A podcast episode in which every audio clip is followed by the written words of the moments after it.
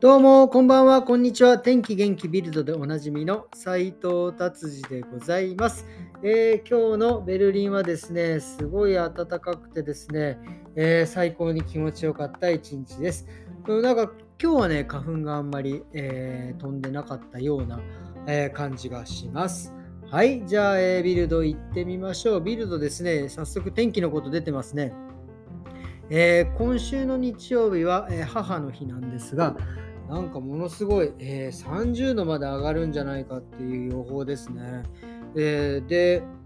えー、そんなに上がるんだと思って iPhone でですね、えー、今週の日曜日の天気を見たらなんか20度までしか上がってなくて、これどういうことっていう、まあ、だから専門的に多分見たら30度ぐらいまでね、上がるんじゃないかなと思って、ちょっとワクワクしてますね。多分もうドイツ人はあれですね、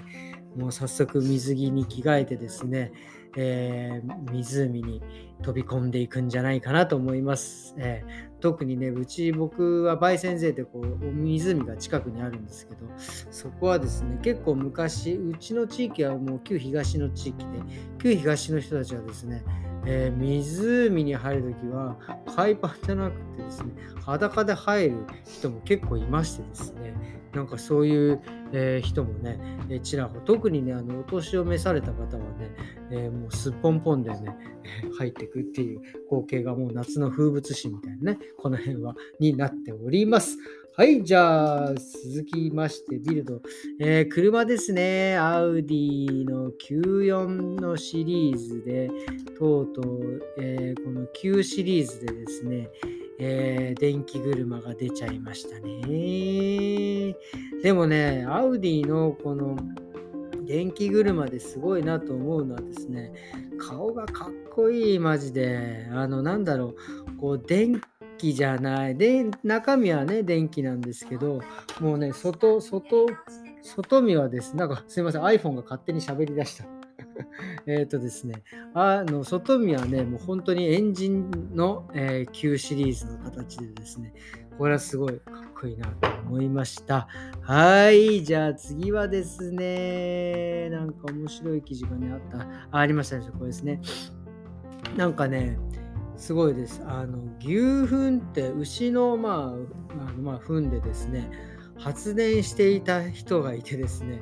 結構これでなんかしっかり電気を供給してですね、その発電した電気をですね、えー、その電気会社に、えー、売っていたっていう方がね、すごい人がいたんですね。それがですね、えー、去年の、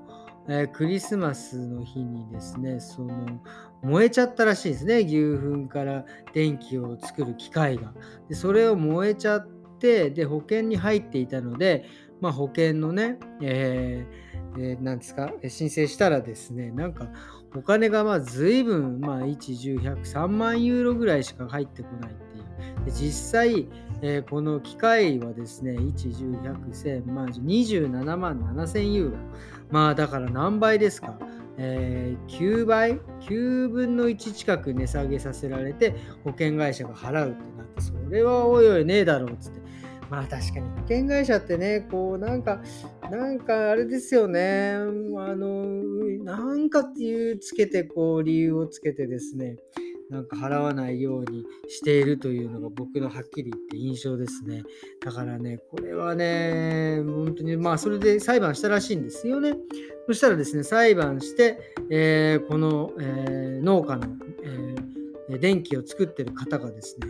勝ったんですね。それは何でかっていうとですね、まあ、保険会社側的に言えば、なんかその、まあ、十分にね、メンテナンスしてなかったんじゃないかっていうふうにね、えー、のと、あと保険がちょっと違うんじゃないかなんかよくわかんないことを言ってたんですが、えー、ちゃんとこの方はですね、年に4回もね、えー、ちゃんと、え、メンテナンスをしてですね、え、その電気をちゃんと、えちゃんとしたルートで電気会社に売っていたということでですね、えー、えー、っとね、この裁判でアリアンツが負けましてですね、えー、残りのお金を、えー、残りのお金の90%を払わなきゃいけないということにましたね。これはなんかちょっとね、頼もしいニュースですね。えー本当に。しかし、この、あの、まあ、その保険の話はさておきですね、牛糞で発電ができるところ、これすごいですよね。これもっとこもっと画期的にこうなんかやったらいいのになと思いますよね。特にドイツなんて酪農がすごいですからね。うん、はい。じゃあ次行きましょう。はい、次はですね、えー、っと、次は、えー、っと、はいはいはいはいはい。あの、やっぱりこれドイツもそうなんですね。あの、あのささっき言ったこの農家の方たちのお話なんですけど農家の、ね、方たち日本もそうですけどその奥さんのもらい手とか、まあ、その旦那さんのもらい手がですねなんかすごく少ないみたいですね。でですねまあなんかあのいろいろこの新聞に、まあ、特集してるんですけど、まあ誰々はどこどこでやってる農家ですみたいなのもいっぱいいっぱい書いてありますね。どこどこ種の酪農やってます。で、比較的ね、結構若い方が多いですね。なんか30代。結構お年の方もいますね。50超えてる人とかもいて。まあね、そうやってこう、えーとえー、人人を募集してるんじゃないですね、えー、結婚相手を探してるって、さすがあとドイツですね、えー、男でも、ね、女性でも、えどっちでもいいですよっていう、どっちも好きですなんて書いてる人も。すごいですね、本当に。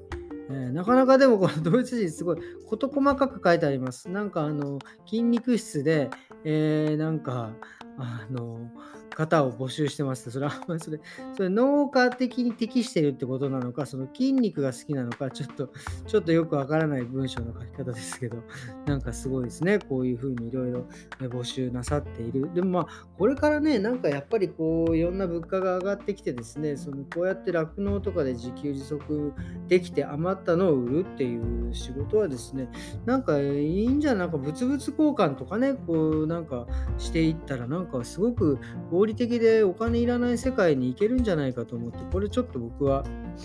あの、えー、なんか素敵な世界ができるんじゃないかなと、えー、思っております。はい。ということでですね、今日は、えー、木曜日ですね、えー、5月5日ですね、えーと、今日は子供の日でしたか、えー、日本はまだゴールデンウィークなのかな、まあ、ドイツは、えー、もう普通の日でしたけど、えこういう感じで、え今日は終わりにしたいと思います。どうもありがとうございました。それではまた明日。さようなら。